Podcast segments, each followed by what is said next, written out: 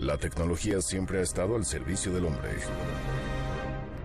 Este dispositivo es uno de los más fieles reproductores de audio de todos los tiempos y es ahora nuestro vehículo para llegar a los grandes temas. MBS 102.5 presenta 8-Track, donde están los verdaderos clásicos.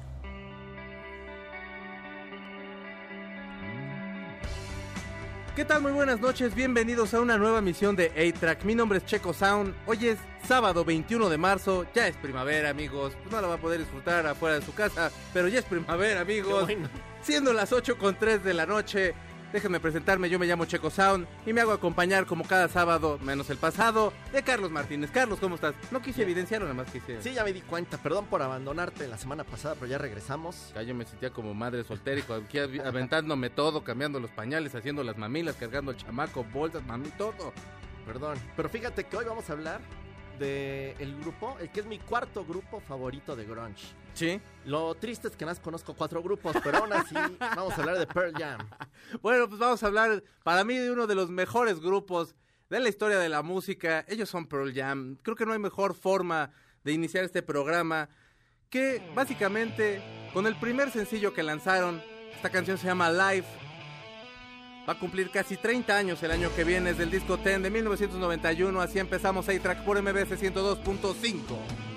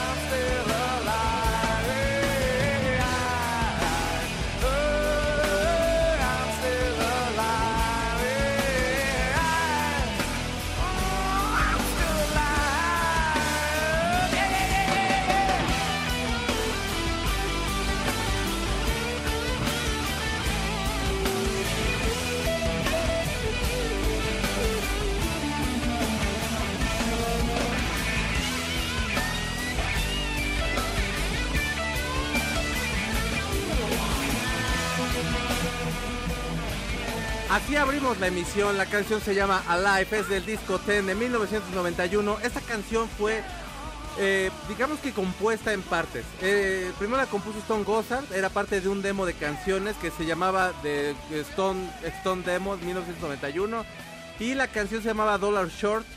El demo le llegó a Jack Irons y Jack Irons decidió dárselo a un amigo con el que jugaba básquetbol que se llamaba Eddie Vedder. Eddie trabajaba en una gasolinera en ese entonces y bueno, estuve escuchando toda la tarde las canciones. Eddie ya había cantado en otro grupo llamado Big Guns. Y bueno, pues al otro día mientras estaba surfeando se le ocurrieron las letras de las canciones. Eran cuatro canciones. Y bueno, una de ellas era Live. Alive trata acerca de un, de un jovencito el cual se entera que su papá eh, no murió. Eh, su mamá lo engaña y le dice que su padrastro es su verdadero padre y luego y luego le dice que el papá vive y tal y, la historia real es que eso sí pasó nada más que el papá de ya estaba muerto cuando él se enteró que, que su padrastro era su papá. La historia es muy triste de, Eddie. Eddie tiene como contactos muy fuertes con lo de la historia de su papá. Hay una canción que se llama Release en ese disco que es así es una columna de los de los monumentos más bellos que se pueden ustedes imaginar la letra, todo, la forma en la que entrega la canción es, es, preciosa. Y bueno, pues eh, así es como escucharon ellos esta interpretación y decidieron jalar a Eddie Vedder para su grupo. Carlos. La, son tres partes como comentabas. La segunda canción se llama Once. Sí. Ya comentaste la historia de la primera. En la segunda se vuelve loco y empieza a asesinar gente. Sí. Y la tercera se llama Footsteps. Y en esa hacen un juicio y lo meten a la cárcel y le echan la culpa a su mamá. Sí. Según él es una mini ópera la que escribió. Pero pues en sí la que pegó fue Alive. Pero pues sí les recomendamos que escuchen la trilogía para que entiendan toda la historia. Sí, Footsteps se la pueden encontrar también. Alive obviamente ya la, ya la habían escuchado. Y Once es la canción con la que... Con la que... Eh, con la canción con la que todos nos enamoramos de ese disco llamado Ten. Pero para que lleguemos al Ten espero que sea como para la media. Porque si nos da tiempo. Porque luego somos medio colgados. De fondo ustedes están escuchando una canción que se llama Jeremy, la hemos puesto, ya hemos platicado un poco acerca de ella y algunos me pusieron, ya no la pongan, como de ponerla al aire, digamos, como de canción. Mejor que la pusiéramos de fondo. Y bueno, creo que está bien. No le pongan Jeremy a sus hijos, por favor. Sí, por favor, pónganle atención a sus hijos entonces, porque luego... Está basado en una historia real de un niño que se llamaba Jeremy Whale Dale. Sí. Que se suicidó en clase en frente de sus compañeros. Así es, y la, historia en, la historia total es cierta, o sea, nada más él obviamente está dramatizada de algunas en algunas partes de las letras, pero sí, sí, sí, todo eso pasó y y, el video impactó tanto que la verdad hasta los prohibieron. Estaba Estaba, estaba prohibido, porque bueno, no, no se alcanza a ver, está muy dramáticamente ese video es muy poderoso. O sea, sí lo ves al niño que, que como que se apunta, pero no ves. No es gráfico, no, no, ves nada. Es como muy sutil. Y, y, lo, y por lo mismo que no lo ves, se puede hacer más perturbador. Es como Alfred Hitchcock, ¿sabes? Es como estas cuestiones en las que no lo ves y como que eso te, te, puede alterar hasta más el no verlo. La bruja de Blair. Que el verlo. Exacto. Que, o sea, esta, esta cuestión como del secreto, esta cuestión como de que te lo imagines.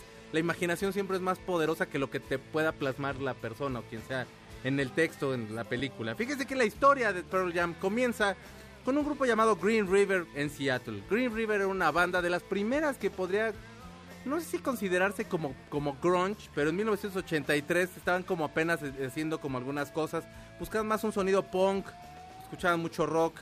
Y entre esa, en esa banda estaba Jeff Feynman y Stone Gossard, que básicamente son como la columna vertebral de toda esta historia. Obviamente Eddie tiene muchísimo que ver. Obviamente Eddie es como la voz y la esencia de la banda, pero ellos dos son como las columnas de este grupo. Y bueno, eh, Green River eh, tuvo muchísima, mucho éxito dentro del circuito de bandas en Seattle. Los, los sacaron un disco con Soft Pop Records y fue lo único que pudieron hacer. Se separaron Stone y Jeff decidieron hacer otro grupo y juntaron, se juntaron con un cantante llamado Andy Wood. Andy era el tipo más carismático que te puedas imaginar. Tenía una super voz. Eh, de veras, era, era, era, le volaba la cabeza a todo el mundo. Todo el mundo, en cuanto se hizo esta banda, se llamó Mother Love Bone. Apostaban a que esta iba a ser la gran banda que seguía. No tocaban como glam rock, perdón, tocaban como glam rock pero te daba la, impresión que podría ser glam metal, que es como un poquitito más ponchado el glam rock, es un poquito más de hombre, ¿no es cierto? No, no, pero está más, o sea, está como más 70 digamos, como David Bowie, como estas bandas que son como más glamurosas, pero no tan metalosas como Poison, o así, que ellos ya estaban muy podridos con este tipo de bandas, ya tenían muchos años escuchándolas y bueno. Y entonces también le mezclaron un poquito de punk. La banda era, o sea, verlos en vivo decían que era lo más espectacular, que Andy podía acarrear así a la gente, llevarla hasta lo máximo, ponerlos a aplaudir, todo. Y el tipo estaba como preparado ya para eso. A la par se fue a vivir, se salió de su casa y se fue a vivir con Chris Cornell. Nada más. Hacían competencias a ver cuál de los dos podía escribir una canción diario y se las iban mostrando, iban, iban jugando así como en este, tenían este juego de creatividad. Andy decía a Chris, Chris es muy, era muy generoso, entonces decía que Andy era un genio y que Andy, para mí Chris Cornell es, es una bestia, pues, pero vaya, decía que, que, que la ventaja que él tenía es que componía en piano y que entonces eso le daba como otro color a las canciones y le gustaban mucho más las canciones que podía traer él. Eh, graban el disco, empiezan a abrirle conciertos a Alice in Chains. Perdón, antes del disco empiezan a abrir conciertos para Alice in Chains y graban el disco en 1989. En 1990 iba a salir este disco, pero Andy pues tuvo a bien este ya estaba enganchado en las drogas, pero se empezó a enganchar con la heroína y pues se murió de un pasón. Y bueno, la banda quedó como suspendida. En algún punto, de hecho, Stone y Jeff Ayman decidieron que no iban a seguir tocando juntos. Como, bueno, no, como que iban a tomar un poco de distancia, digamos. Y Stone empezó a hacer como otro proyecto. Se juntó con Mike McCready, que era uno de los grandes guitarristas de ahí de Seattle. Y entonces, Mike McCready le dijo, bueno, ¿y qué, qué onda vas a traer a Jeff? Porque pues siempre trabajan juntos. Y le dijo, no, ya con ese güey no quiere hacer nada. No, se ¿cómo pelearon, crees? ¿no Debes traerlo. por lo de que Creo que la- el trauma, el trauma post-mortem que tuvo con Andy fue como muy fuerte, pues, y como que no lo quería, no quería como ya que siguieran juntos. Gracias a Mike McCready, que la verdad es que es, es- es Jeff Aikman lo que tiene es que le da como Mike McCready es muy creativo, pero Jeff Aikman siento que es como muy- como que le da mucho equilibrio, como que es un tipo muy zen. Todavía patina, eso es muy cool. Ya están, ya está bien grande y, y todavía patina, cae en patineta y todo. Es como muy cool el tipo, entonces como que le da estabilidad. En cuanto entran, empiezan los tres a tocar, Mike McCready, Jeff Ayman y Stone Gossard, y empiezan a hacer todo este estas maquetas donde de- como tú comentabas, estaba Once, estaba Life, estaba Footstep y estaba otra canción y ahorita no recuerdo cuál es. Era la pura música, ¿no? Sí, y entonces eh, empiezan a buscar vocalistas y todo, se tardan mucho todavía para encontrar a alguien, pero vamos a seguirles diciendo después de la siguiente canción, que es un estreno no mundial porque ya se estrenó hace un chorro. Esta canción se llama The Club, The Dance of Clairvoyance del Gigaton, que va a salir la semana que viene. El especial de Pearl Jam, no le cambien, está bien bonito, quédense.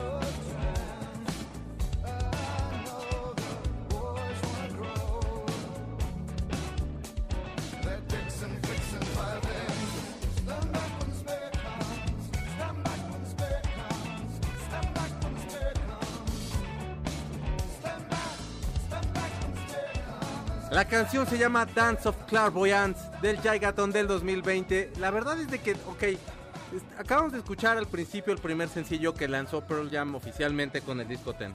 Y este, digamos que es el primer sencillo que lanzaron, ya, eh, lanzaron dos sencillos oficialmente.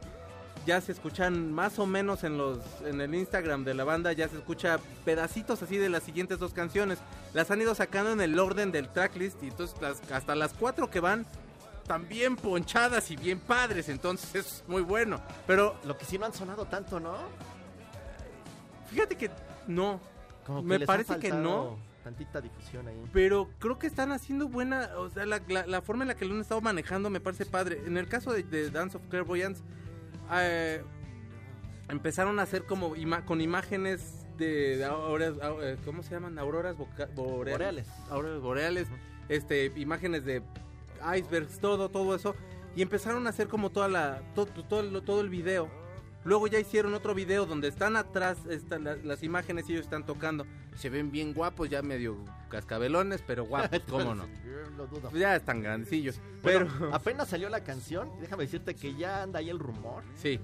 de que hay un cover que superó la canción original y que los fans están vueltos locos. Me puse a investigar y el cover es de un grupo brasileño que se llama Black Circle. Órale. Búscalo, según los fans, Es es, el mejor cover mejor. que le han hecho a Pearl Jam. Ahí si lo encuentras, pues ahorita lo que platicamos. Fíjate que lo, te voy a decir una cosa. A mí lo que me gustó mucho de este sencillo es que sí suena. O sea, sí están como buscando otro sonido. Y eso se me hace padre, como en este momento que lo estén haciendo.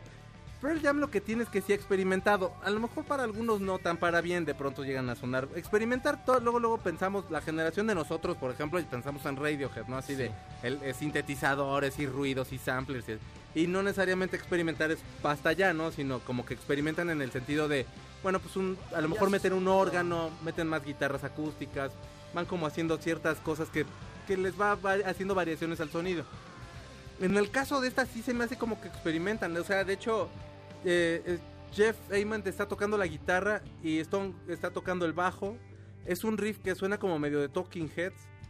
Eh, pues, a mí me gustó mucho. Obviamente habla como de un un mundo cada vez más caótico. Eddie Vedder habla de toda la incertidumbre que nos viene deparando el de- de destino.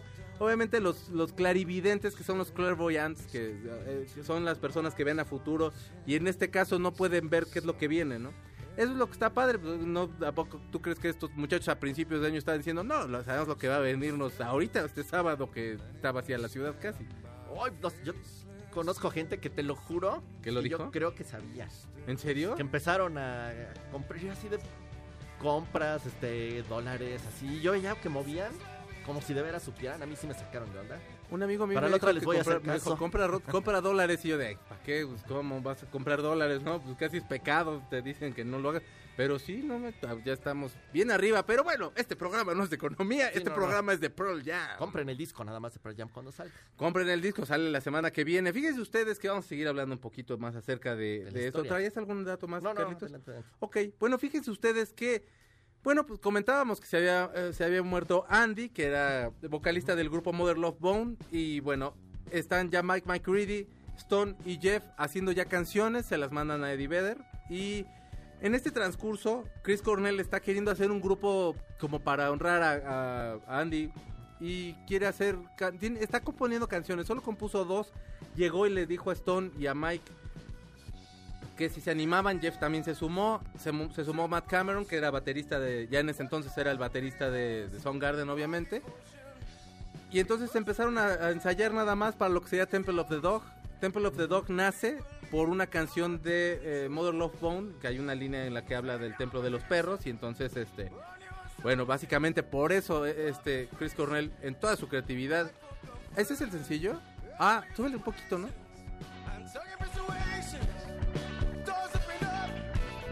Es Black Circle, que nos estabas comentando hace un momentito. Me suena un poco igual. ¿Te suena diferente? Bueno, es que estábamos fuera del aire y estábamos en la transmisión de Facebook Live y Pues todo, y yo vi que en los, en los foros los fans están vueltos locos con este cover. Está, está, casi como... Yo lo escucho muy parecido, a lo mejor un poquito más ponchadoncillo. ya veremos Pearl Jam a ver qué tal lo toca en vivo porque cancelaron la gira, pero ya llegaremos hasta allá, esperemos. Y bueno, por otro lado, eh, eh, pues el grupo seguía sin baterista, ya te digo, le mandan a, a Eddie esto, eh, el- la cinta, Eddie empieza a hacer en un 4-track, que es una grabadora, la cual pues tiene cuatro tracks para que grabes encima de ellos.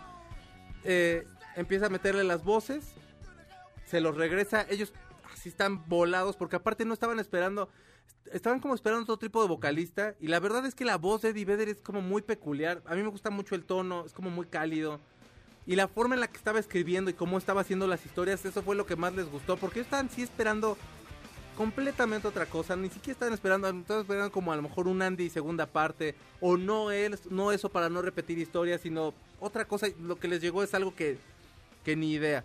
Para cuando él regresa, perdón, cuando él se va a Seattle, ya también tienen a, este, ya tienen baterista que es Dave Cruzen, perdón, porque cambian de muchos bateristas, y aquí sí yo tengo que leerlo. Dave Cruzen eh, es un muy muy buen baterista, de hecho es quien graba el Ten, y bueno, pues básicamente ya tienen armada la banda, empiezan a ensayar y a la par empiezan a grabar el disco de Temple of the Dog, del cual les voy a platicar en cuanto regresemos, porque Gustavo quiere que mandemos a canción porque ya lo conocen como es. Esta canción es una de las más bellas del universo. Esta canción se llama I Am Mine, es del Rayo Act del 2002 y ahorita les cuento toda la historia de esta canción. No se vayan, espérense.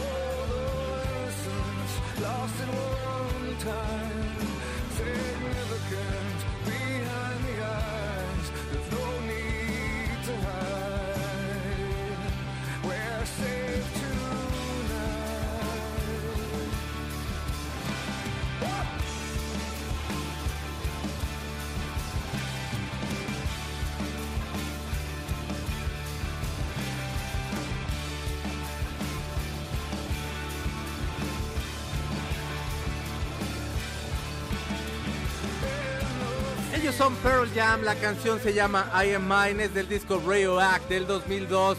Iba yo a decirles qué onda, pero es que ya tengo que mandar un corte. Regresando les cuento, vamos a un corte, regresamos, estás escuchando ahí track, no te vayas. Mira, ¿para qué vas a hacer ahí solo, en cuarentena? Vente.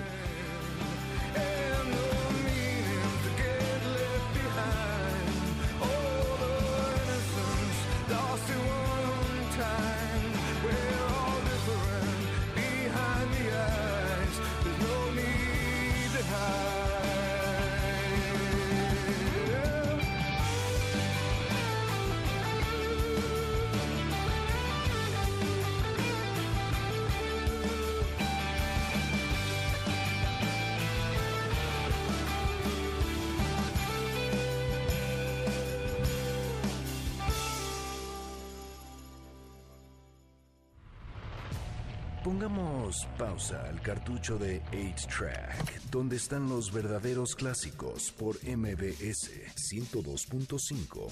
Comunícate con nosotros por medio de Facebook, 8-Track y Twitter, arroba Checo Sound. Es momento de ponerle play al cartucho de 8-Track por MBS 102.5, donde están los verdaderos clásicos. Ya regresamos.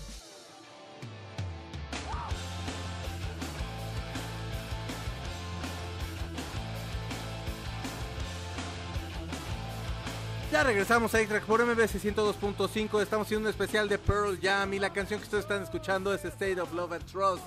Gran canción, bellísima canción. Y de fondo van a sonar ellos para que Carlos lea todo lo que nos han escrito ustedes en el Facebook Live, que en el que tenemos aquí del Facebook, Facebook X-Track Clásicos, ¿verdad? Extra clásicos. Así se llama aquí. Saludos a Sony. A Sony BC que nos pedía que le, la saludáramos al Ay, aire. Sony, saludos, Sony. Saludos a Carla Benítez que nos pide un programa con canciones para la cuarentena. Lo hacemos la semana que entra. Ah, mira, entonces ya quedó, ¿eh? Va a estar bueno porque va para largo. Saludos también a Alma Mev que nos pide un 8-track de música indie mexicana. Va. También lo vamos a ir planeando. Nos mandaron saludos desde Seattle, Alcandro Munlos. Y desde Nueva York, Alma Mev. Ay, somos Muy bien internacionales, amigos. sí. Perdón, antes les hablamos ustedes, la verdad. Están rayados. de que Salvador también, no, hombre, ¿no? Ah, el Salvador también nos un abrazo al. Kikin. Todos los sábados nos anda escuchando, a mi Berito, a todos, a- gracias por escuchar. Este, bueno, pues está- eh, vamos a seguir platicando porque si no luego nos quedamos No con todo aquí a la mitad.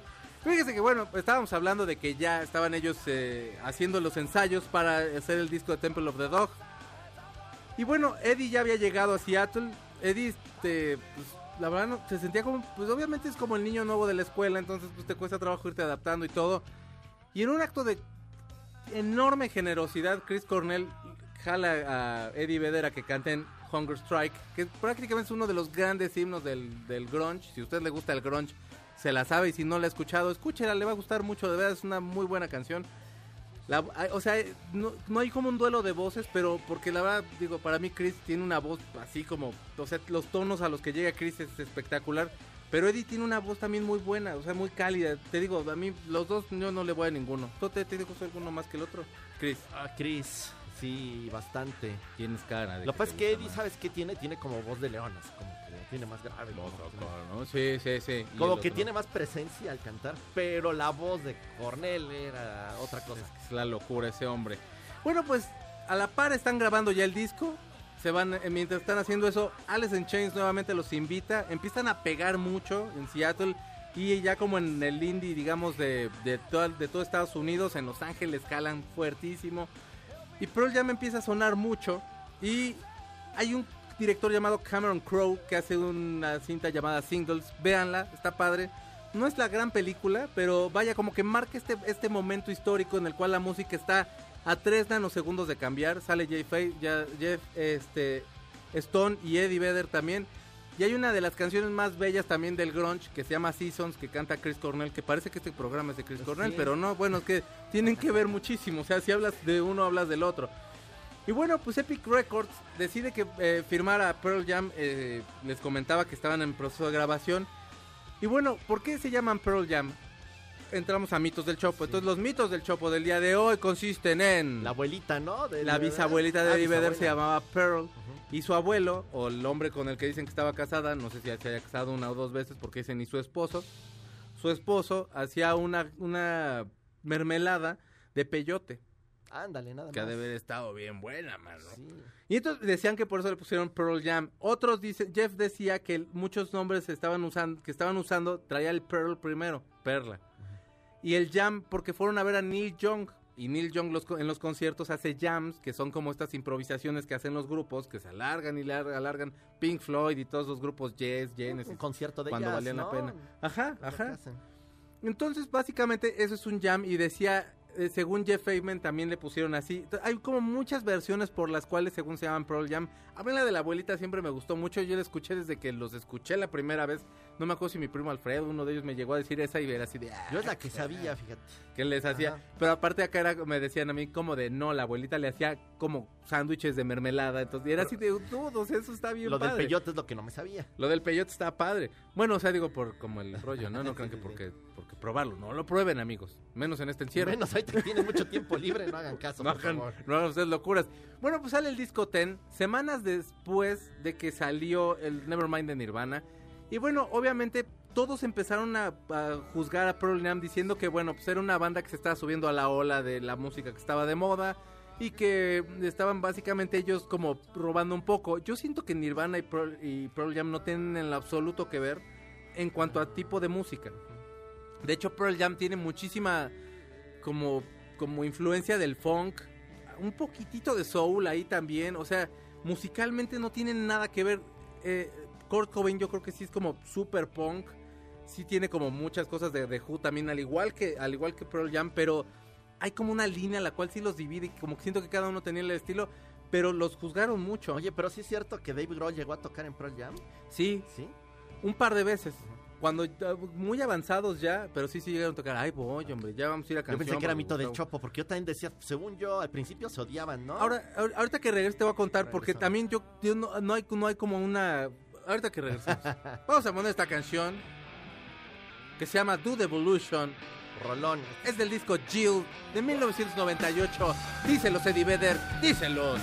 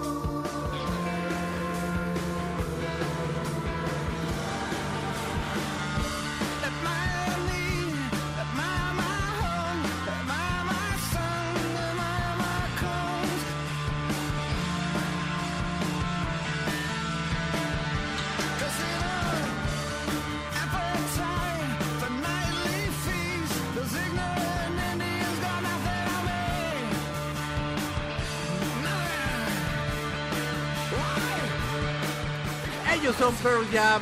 La canción es Do the Evolution del Jill de 1998. Este tema, pues básicamente, lo, Eddie Vedder se pone en un personaje que está enajenado con la tecnología y que piensa en controlar a todo el planeta. Es uno de los muy buenos videos que tiene Pearl Jam. No salen ellos. El último video que según todos dicen que grabaron fue eh, eh, Jeremy y dejaron descansar bastante tiempo. Lo que pasó fue que después, ah, o sea, grabaron Jeremy y luego grabaron Oceans, que es otra canción del Ten. Bellísima canción, me cae, te lo prometo. Y bueno, esa canción nada más la lanzaron en Europa y ya no quisieron hacer más videos, pero bueno, nada más para decir esa fe de rato. De hecho, la disquera quería que lanzaran Black de sencillo. Y se pelearon con Tommy Motola, precisamente, para no lanzarla y lanzar Oceans. y se salieron con la suya. Dicen que Toy Motola estaba enojadísimo. Este video de Dude Evolution que dices fue una colaboración entre Todd McFarlane, que es muy famoso por ser el dibujante de Spawn, y Kevin Altieri, que era el que dirigía la serie de Batman, la serie animada, que a mí me encantaba cuando era niño. Sí. Y por eso es una joya ese video, por favor, sí, véanlo acabando el programa. La canción se basa en un libro que se llama Ishmael de Daniel Quinn. Eh, King, perdón, que trata de una mejor coexistencia en la Tierra, pero pues obviamente todo se va al diablo. Bueno, fíjense ustedes que les voy a decir rápido porque ya Gustavo ya me vino a apresurar ahorita. Eh, bueno, pues les comentaba que todo el mundo empezó como a dudar un poquito acerca de Pearl Jam. Aparte empezaron a salir muchísimas bandas. Obviamente Pearl Jam ya no era parte de estas bandas, las cuales las disqueras empezaron a jalarlos la semana pasada que hablábamos de Nirvana. Este, decíamos que muchas disqueras empezaron a firmar a cualquier chavito que tocara una especie parecida ahí de grunge. Y entonces eh, se empezó a hacer como ahí Se todo. pop. Todo, ajá, se convirtió en el pop. La cuestión entra en que empezaron a acosar mucho los medios a Pearl Jam y empezaron los fans también. Ellos empezaron a alejar un poquito de los medios de comunicación porque aparte los ponían en las en, Times en Times Magazine, por ejemplo, que ellos no querían salir y los de Times agarraron una fotografía así y la pusieron y les valió y ni preguntaron y estaban muy enojados y cada vez las entrevistas eran un poco como más ásperas, por así decirlo. Entonces empezaron a compararlos un poco, los, los críticos que los querían empezaron a, a compararlos mucho con Led Zeppelin. Led Zeppelin en su entonces eh, eran criticados súper fuerte porque decían que le copiaban a todos. La verdad sí, pero lo hacían con una magistralidad Pero que nadie lo pudo haber hecho. O sea, esos son dioses y ya lo demás pues ya lo aterrizaron para que nosotros pudiéramos comer de ello. Y entonces, bueno, básicamente Led Zeppelin ya no daba entrevistas ni nada y se dedicaban solamente a darle la música al público y les valía gorro, no daban una entrevista. Entonces lo mismo estaba haciendo ya Pearl Jam y pues ya hacían cada vez menos eh, entrevistas, menos programas de televisión. ¿Sabes hasta cuándo hicieron una rueda de prensa? Hasta que vinieron en el 2003 a México. Aquí fue la Aquí primera. los la- trataron bien, yo creo. Yo creo que aquí es de los países en donde más se le quiere a Pearl Jam, pero creo que yo creo que algún argentino dirá, pero cómo, pero cómo crees, pelotudo, nosotros acá lo queremos más y bueno, todo el mundo los queremos, pero yo eh, bueno, ilusamente pienso que aquí los queremos más. Después, bueno, pues sacan el Versus, que es un disco, es el disco que tú tienes, que dices que vas a regalar próximamente si hacemos una reunión. Esperemos este que después de la cuarentena poder hacer una. si no, pues próximamente en tu cine favorito. Y bueno, este Versus es un disco que está un poquito más enojado. De hecho, trata un poquito acerca de esta situación que están viviendo con la prensa. Y en el 94, pues se muere Kurt Cobain. Habl- Hablábamos hace un momentito. Fíjate que yo he escuchado muchas personas que, que han comentado esto, de que Dave Grohl tocó en algún momento un par de fechas con Pearl Jam. No hay registro. Ah, ok. Lo cual a mí me da a pensar que puede ser un mito del Chopo. Así como también decían, o sea, sí, se, sí hubo un momento en el que se llevaban muy mal. Kurt Cobain siempre hablaba mal de ellos. Y un día hablaron por teléfono, se vieron. Hay imágenes donde se, ab- se abrazan así como de haciendo las paces. Yo eso era lo que sabía, que se odiaban, pero acabaron siendo cuates. Kurt lo que decía era que no le gustaba la banda, pero pensaba que, que era un tipazo, que era muy buen, que era buen chico, pues, y, y se llevaban bien. Yo creo que, yo creo que era un poquito así como para hacer como este pique que añitos después vivimos en, en otro lado, en el otro lado del mundo. Manchester. Ajá, este, creo que era un poquito como que también Kurt quería darle como un poquito ahí como de, no sé si bien o mal dicho, pero como de picor y pa- como a la situación.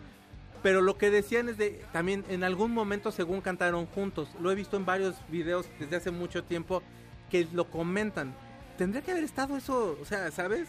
Tendría que estar eso en algún lado, ahí lo tendríamos que poder ver, o sea, eso es un documento, eso es un documento de música importante. Pero que mira, conociéndolos, no dudes que si algún día lo hicieron, fue en un club pequeñito como para 70 personas o 50 personas y por eso pasó desapercibido. Pues híjole, la verdad, qué pena. Si, si eso pasó, insisto, esto, estamos diciendo esto es un apartado de los mitos del Chopo, por cierto.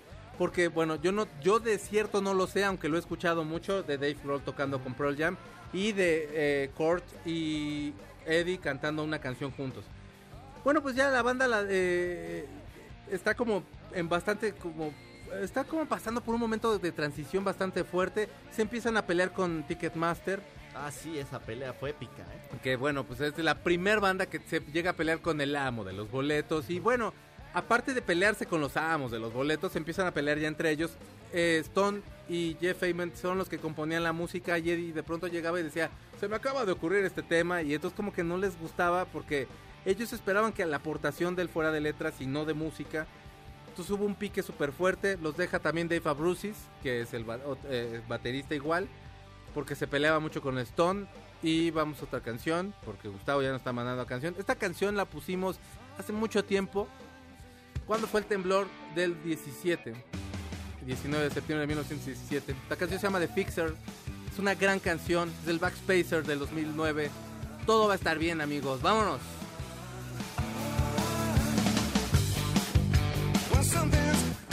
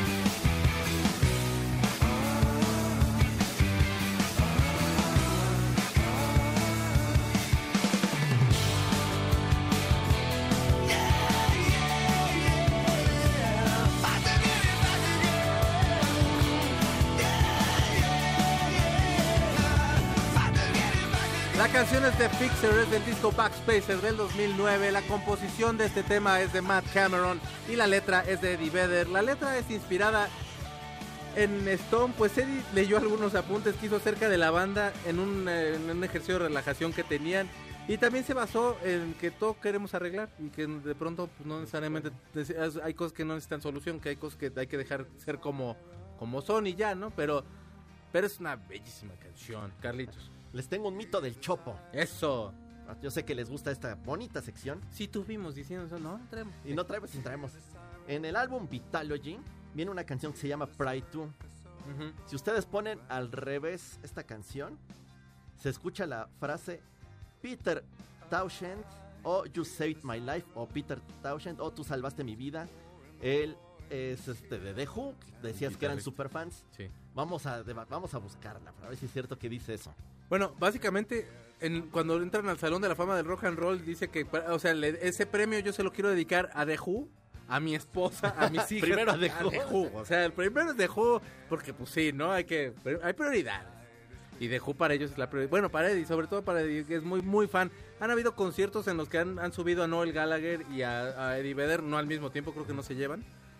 Bueno, porque sobre todo Noel de pronto es- es- ha echado como un par de comentarios no buenos, pero los han subido, o sea, los han tenido en el, en, eh, o sea, ahí en conciertos que están honrándolos, alguna cosa así, los llegan a subir. Fíjate que bueno, se fueron, te comentaba que tuvieron el pleito con Ticketmaster, se fue Dave Bruces, eh, lanzan Vitalogy, que es un disco pues un tanto caoticón, pero que tiene todavía ese sonido, pues, digamos que todavía ponchado, todavía hay como las reminiscencias ahí del grunge. Pero después sacan el No Code, que es uno de los discos que más les han criticado. Eh, tienen muchos pleitos, en- es una transición bien fuerte porque empiezan a tener pleitos con Eddie Vedder. De hecho, Jeff deja el grupo un rato, bastante grande. Acaban ellos tomando como que no pueden tomar terapia. Supongo que Metallica es como de estos precursores, grupos precursores, o no sé si sí, pero cuando menos, para mí sí, de los que toman terapia. Y entonces lo que deciden hacer es que cada quien va a tener un proyecto independiente que se ven, tocan y creo que es algo muy saludable. De hecho, cuando salen los Foo Fighters, en la primer gira, el grupo tocaba el grupo de Eddie Vedder y luego tocaban los Foo Fighters y luego le abrían, tocaba otro grupo, perdón, ahorita no recuerdo cuál era el otro, que era el que cerraba, ya era un grupo más fuerte en teoría. Ajá. Y tocaba el grupo de Eddie Vedder, llegaron, ahí sí llegaron a tocar juntos, o sea, sí había ahí como una Conexión. Una, cuestión como de caja, compartir cartel. Bueno, pues les digo, lanzan No Code. La verdad es un disco que, que, la verdad la crítica no lo apreció mucho. Es un disco muy tranquilo y como que la transición fue a Jill. Acabamos de escuchar una canción de Jill hace un momentito. Que fue la de Dude Evolution. Que bueno, tiene canciones tranquilas, pero unas más ponchadas. Ya va cambiando mucho el sonido. Al sonido que creo que tienen ahorita. Pearl Jam como que de pronto se, se volvió muy estable en cuanto al sonido que querían sacar de las guitarras y todo eh, para este entonces ya estaba Jack Irons, pero Jack Irons también es como, eh, como que no estaban muy contentos con él. Era muy amigo de Eddie, pero el resto del grupo como que no estaba muy contento. No tocaba mal. Pero bueno, pues acaba yendo y entra Matt Cameron. En esta transición también Son Garden se, separa. Y bueno, Matt Cameron se, ya, se queda ya con Pearl Jam y desde allá para acá ha sido el, baterista oficial de, Pearl Jam. ¿Es el que más ha durado? Sí. ¿Sí, verdad? Sí, sí, sí, sí, sí. Estamos hablando como del 90 Híjole, del 98. 99, ¿no? Fue 99. Por ahí más o menos, pues entonces échale que lleva 20 años ya con ellos, tocando. Y la verdad, pues, para mí eh, hace un súper trabajo.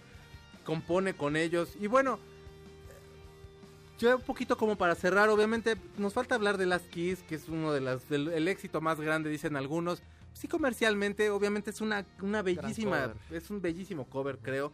Tienen, tienen, pero ya a mí lo que, miren, eh, lanzaron la Riot, Riot Act, perdón, este lanzaron todos los discos que ustedes quieran. Todos los discos en vivo que sacaron. Los discos por de sacaban discos. Fueron precursores igual también de alguna forma en venderte los bootlegs, bootlegs que son las, estas versiones en vivo del, del país que tú quieras. La versión de México te, eriza la piel así de tanta gente que está cantando las canciones. es así como, wow.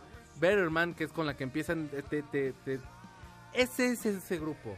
O sea, bueno, vaya, ya sé que vamos a, No voy a poder acabar y que va a ser complicado decir que la semana que entra sale el nuevo disco.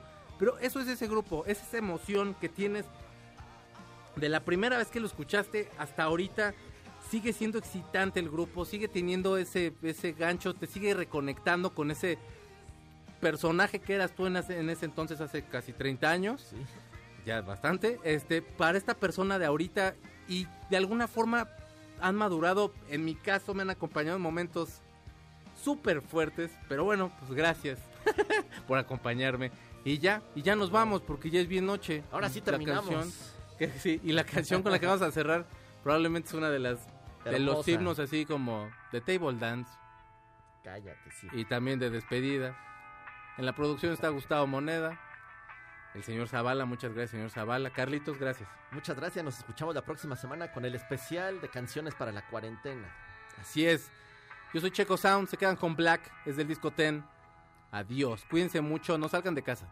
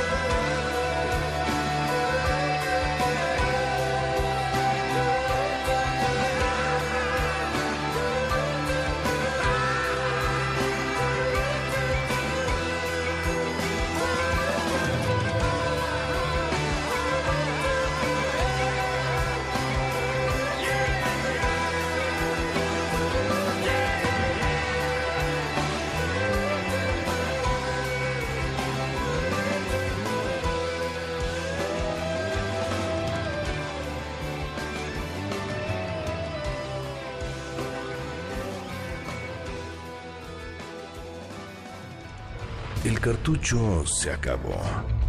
Nuestro fiel reproductor se apaga hasta la próxima emisión de 8-Track, donde están los verdaderos clásicos por MBS 102.5.